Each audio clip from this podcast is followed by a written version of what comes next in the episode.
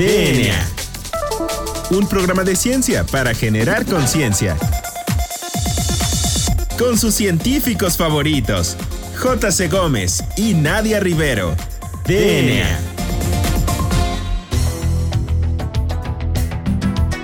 Bienvenidos a una emisión más de este, su programa favorito sobre divulgación de la ciencia, DNA. Yo soy la doctora Nadia Rivero y me acompaña como en todos los jueves el doctor Juan Carlos Gómez. Juan Carlos, muy buenas tardes. ¿Cómo estás en un jueves más de nueva normalidad?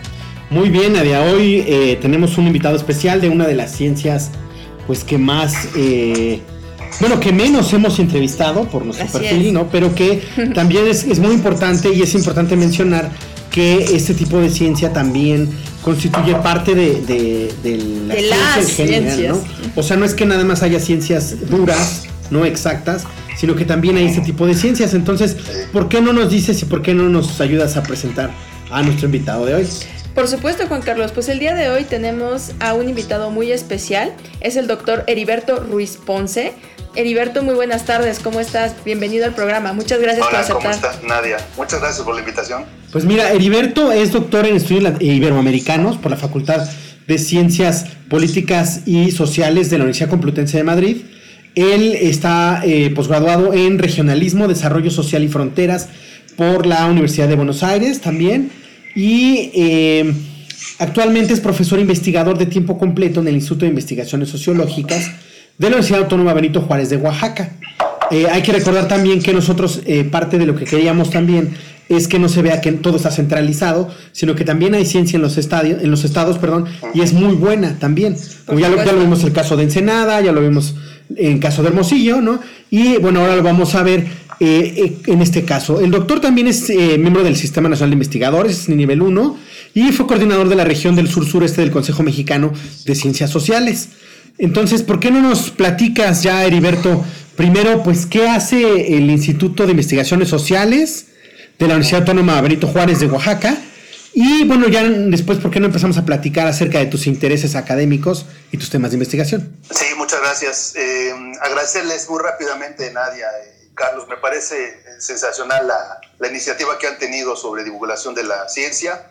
Eh, en especial, ahora que estuve revisando eh, algunos de los programas previos, efectivamente, y, y no eh, evitar sentir esto que suele pasar mucho, ¿no? La tensión entre colegas que siempre se da entre las famosas ciencias duras y las famosas ciencias sociales, ¿no? Y hay, una, hay un divorcio que yo creo que es momento muy importante, la coyuntura nos está enseñando que es momento de trabajar entre todos y todas, ¿no? De es. todas las disciplinas son necesarias, ninguna tiene la, la verdad absoluta, ¿no?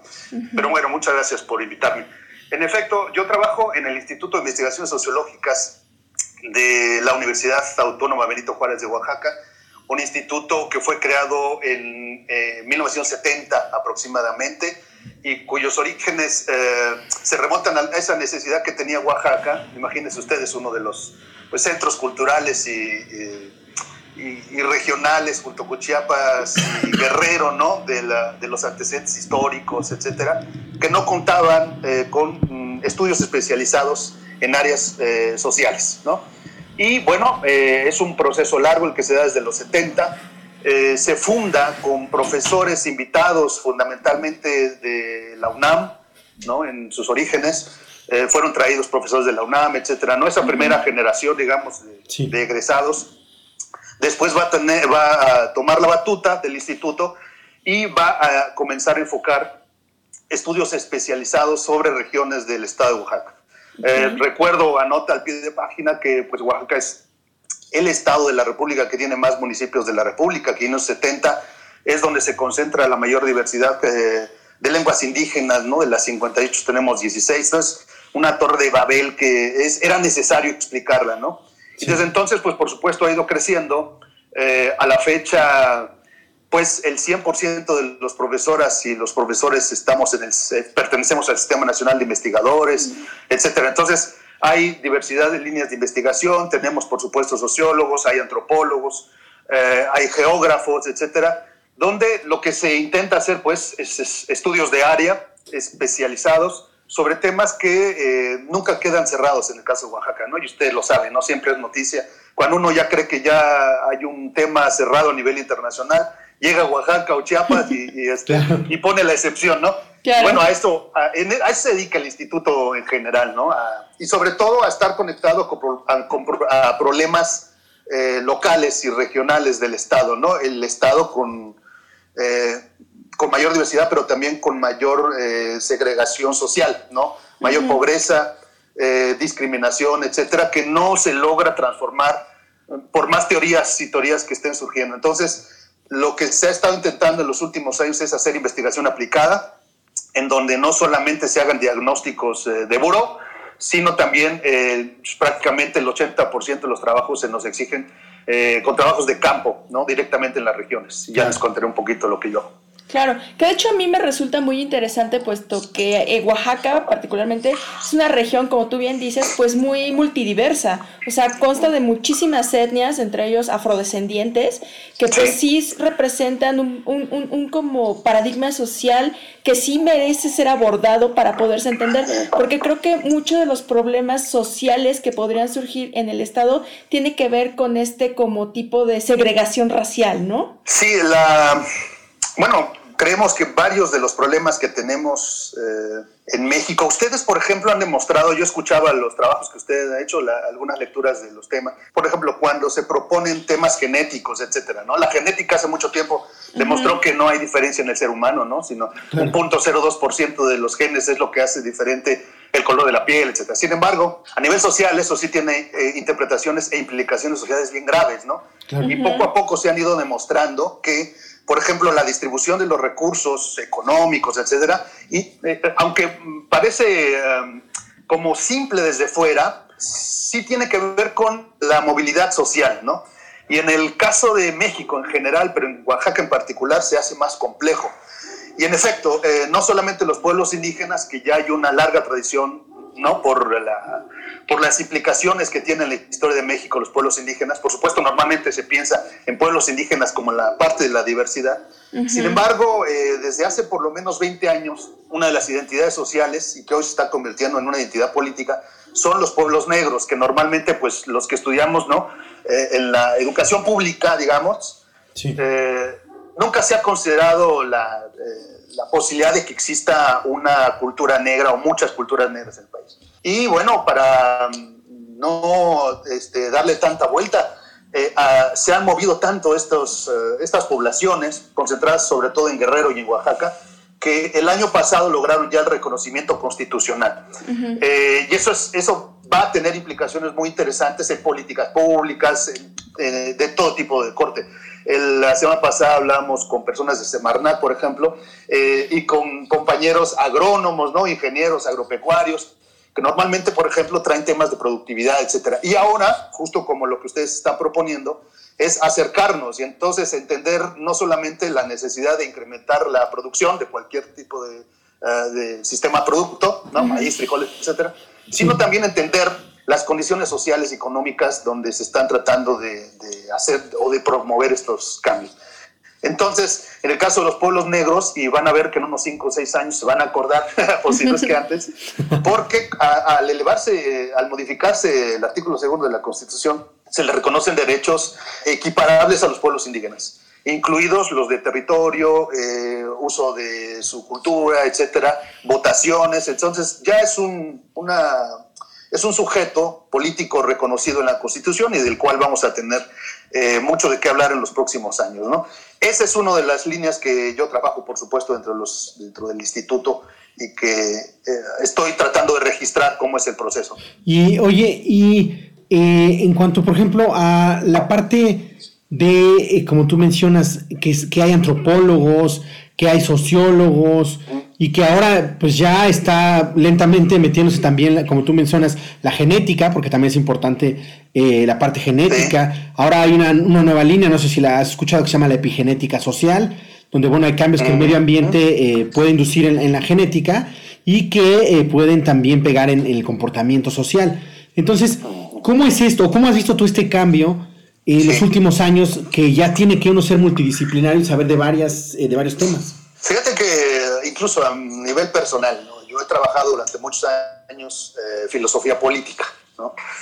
y en específico eh, hemos sido críticos con eh, esta larga tradición de de la filosofía, pero de la filosofía política en especial, en el que somos herederos de tradiciones europeas concretamente y en el siglo XX sobre todo se, se, sumó la perspectiva norteamericana. El problema es que a la hora de interpretar eh, comportamientos sociales, eh, pues resulta que México y lo que hoy llamamos América Latina, mm, pues no se comporta ni tiene la, eh, el origen histórico que tiene Europa o tiene Estados Unidos. Entonces una de las críticas que se ha hecho siempre es que tendríamos que crear nuestra propia teoría de interpretación a partir de los marcos contextuales históricos. ¿no? Por ejemplo, Ah, yo he trabajado muy directamente, sobre todo con Colombia y con Ecuador, específicamente sobre los temas indígenas y negros.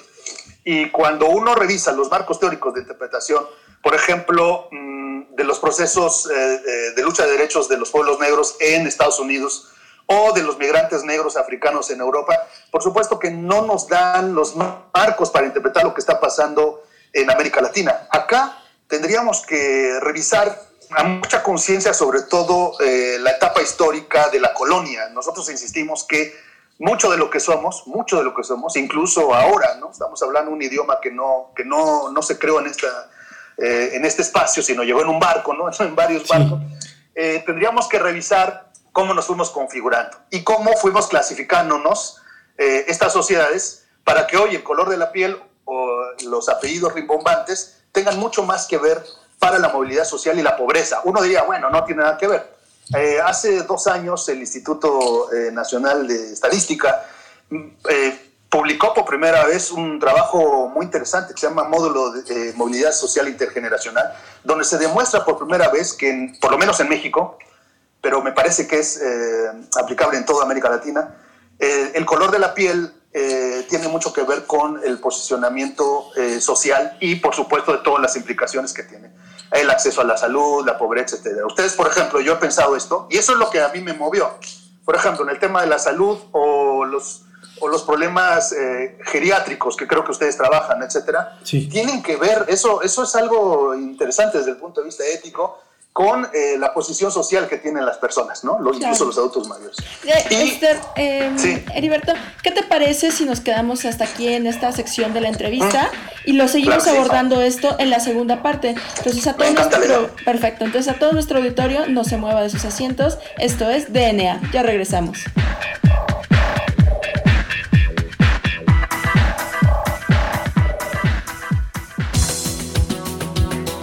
Volvemos en menos de lo que tus genes se traducen a proteínas.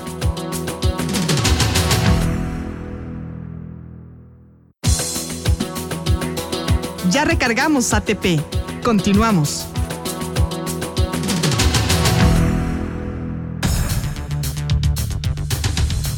Pues ya regresamos eh, a DNA. Recuerden que estamos hablando con Heriberto Ruiz Ponce, que es investigador del Instituto Sociológico de la Universidad Autónoma Benito Juárez de Oaxaca y estábamos hablando de un tema súper interesante que es parte de su línea de investigación, que es la parte de los afrodescendientes de América Latina y sobre todo nos platicaba de las diferencias como de desigualdad que había en eh, este tipo de, poblaciones, particularmente en Oaxaca. Entonces, eh, entre sus publicaciones se encuentran, eh, por ejemplo, contra la invisibilización organización eh, sociopolítica y formas de múltiples expresiones públicas y algunas otras muy parecidas. Entonces, ¿por qué no dejamos que él mismo nos hable de eh, la, pues la parte de afrolatinos que estábamos eh, platicando y de la diferencia de la desigualdad que hay? Inclusive, Heriberto, me parecía que el INEGI ni siquiera los tomaba, hace un tiempo ni siquiera los tomaba como, como mexicanos, pues. No, de hecho, bueno, hay sendas discusiones conceptuales de entrada el caso de México, eh, en estos últimos 20 años, por ejemplo, mm, depende cómo la gente se autorreconoce. Y entonces el INEGI, a mí me tocó estar eh, en esta reunión, fui invitado en algún momento, ¿no? como parte de las discusiones, era cómo, cómo los, eh, los integramos a los censos, al censo, ¿no? y el, el, tema, decía el INEGI, es que, por ejemplo, los veracruzanos quieren ser llamados morenos. En Oaxaca nada más tenemos afromexicanos, quienes quieren que se les llame afromexicanos. Hay algunos que quieren afrodescendientes, otros eh, negros y negras directamente. Y luego tenemos en Coahuila, tenemos a, los, eh, a la tribu de los negros Mascobo, una tribu muy interesante que me tocó hacer campo hace dos años, eh, y que llegaron en el siglo XIX a México y ellos quieren que en el censo aparezca negros, perdón, negros mascogos, etc. Entonces, llegó un momento en el que el INEGI captó cerca de 20 conceptos, ¿no? Este, incluso Rastafari, etcétera, por Yucatán. Y bueno, ese era su principal pretexto para no reconocerlos. No, no se pone de acuerdo. Una estadística tiene que ser con un concepto y póngase de acuerdo.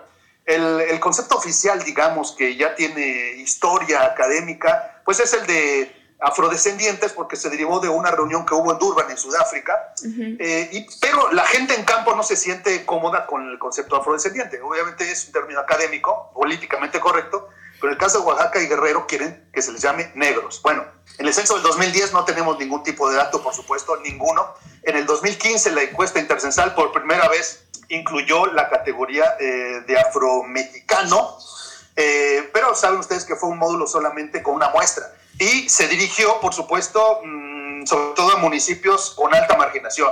Pues en el caso de Oaxaca fue prácticamente censo porque eh, de los 70 municipios, pues tenemos el 90% de alta marginación. Entonces, ¿qué encontramos a la hora de los datos?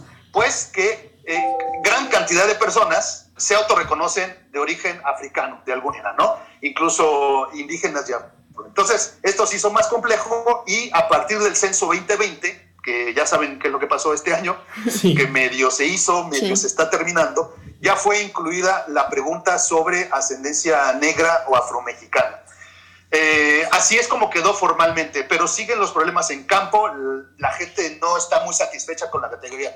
Sin embargo, la verdad, desde el punto de vista académico y de estudio, nos va a dar una primera aproximación nacional sobre la presencia de personas afrodescendientes o afromexicanas y sobre todo poder enfocar investigaciones especializadas. Por ejemplo, no tenemos datos específicos sobre la salud de personas de origen africano en México. No los tenemos. Tenemos datos, por supuesto, eh, eh, asociados con pueblos indígenas, etc.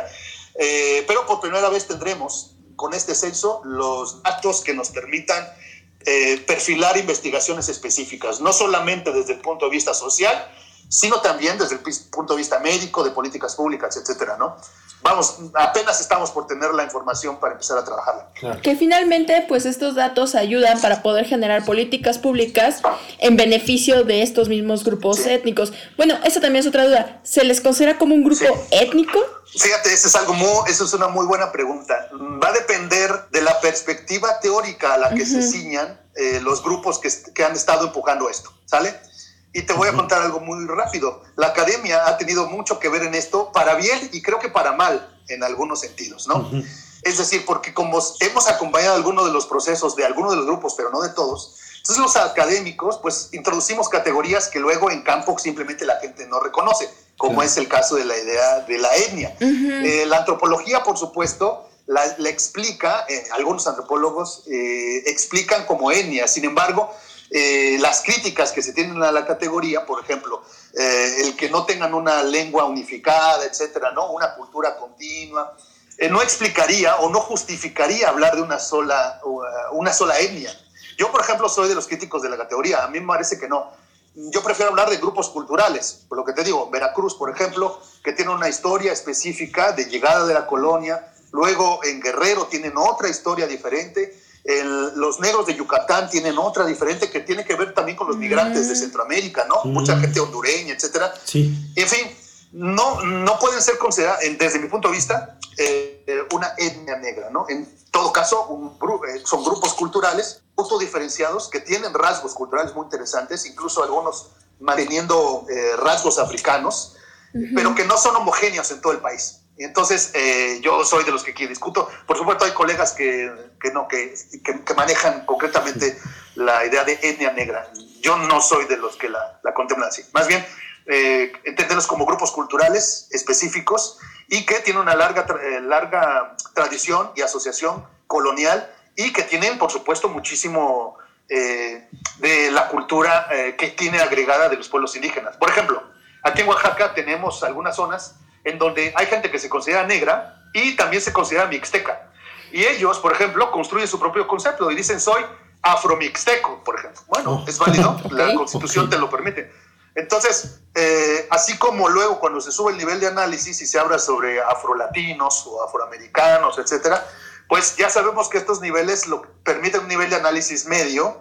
Sin embargo, mientras más baja uno a campo, te vas encontrando con una gran diversidad, este, no solo conceptual, sino formas de apropiarse del concepto y de moverse. Por ejemplo, hay gente que eh, está empujando la idea de que esto ya se construya en una eh, identidad política, pensando incluso en cuotas de poder. Muy interesante.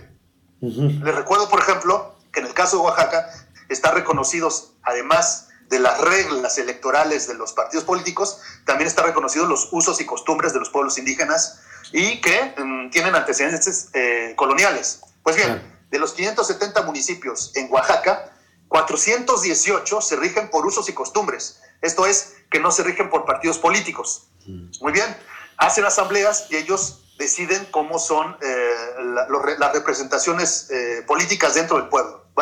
Ahora, con la inclusión y reconocimiento de los pueblos negros, pues vamos a tener una agenda distinta, porque como ya tienen reconocimiento y además deben ser valoradas su posición social y política en los municipios, pues por supuesto que en su agenda está el cómo van a ser reconocidas las cuotas dentro de los municipios. Eh, estamos pensando en regidurías, eh, recursos, territorios, etcétera, lo cual, yo he estado insistiendo, es una agenda que vuelve más compleja todavía la ya compleja situación contextual de Oaxaca, ¿no? Y de México en específico.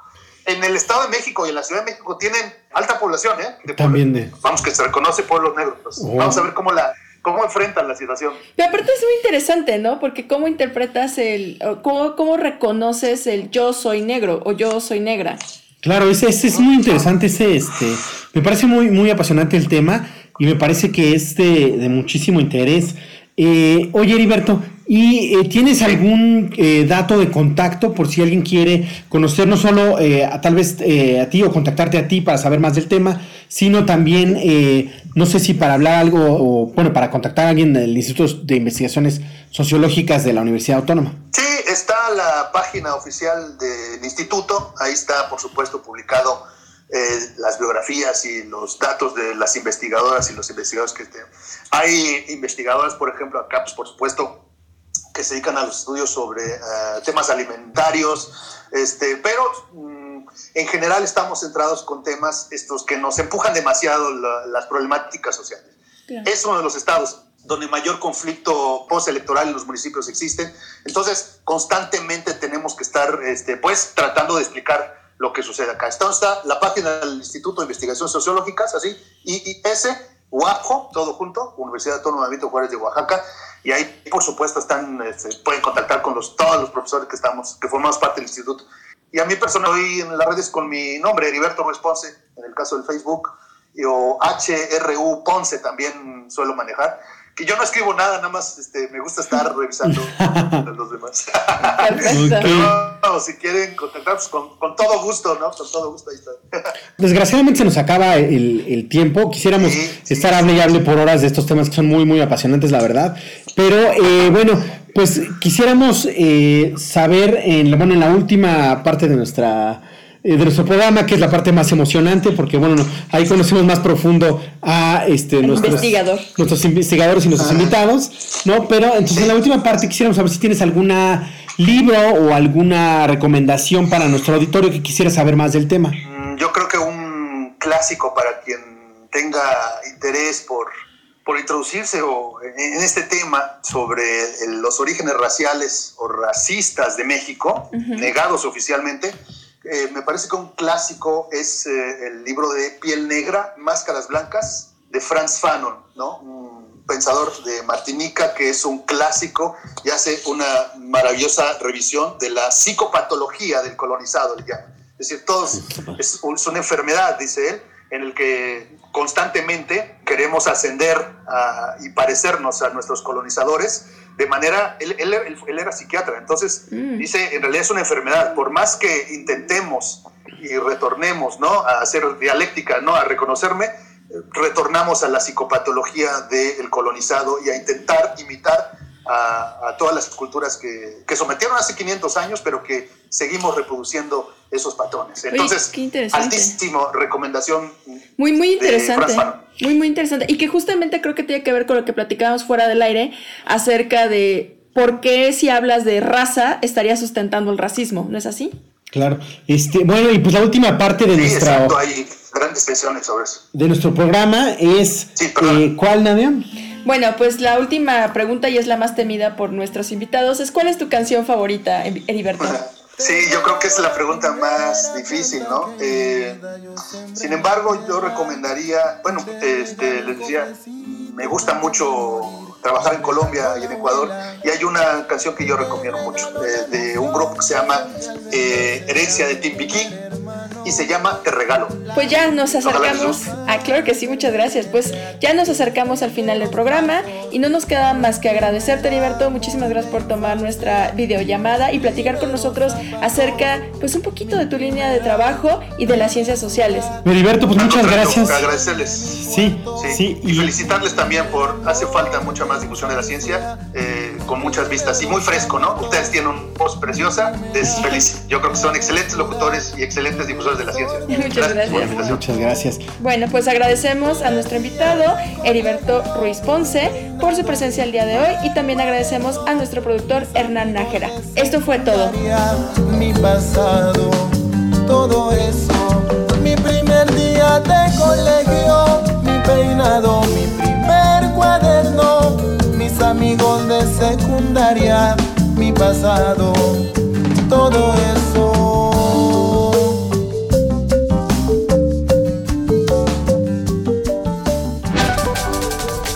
DNA. La materia no se crea ni se destruye, solo se transforma. Nos vemos en el próximo programa de DNA, un programa de ciencia para generar conciencia.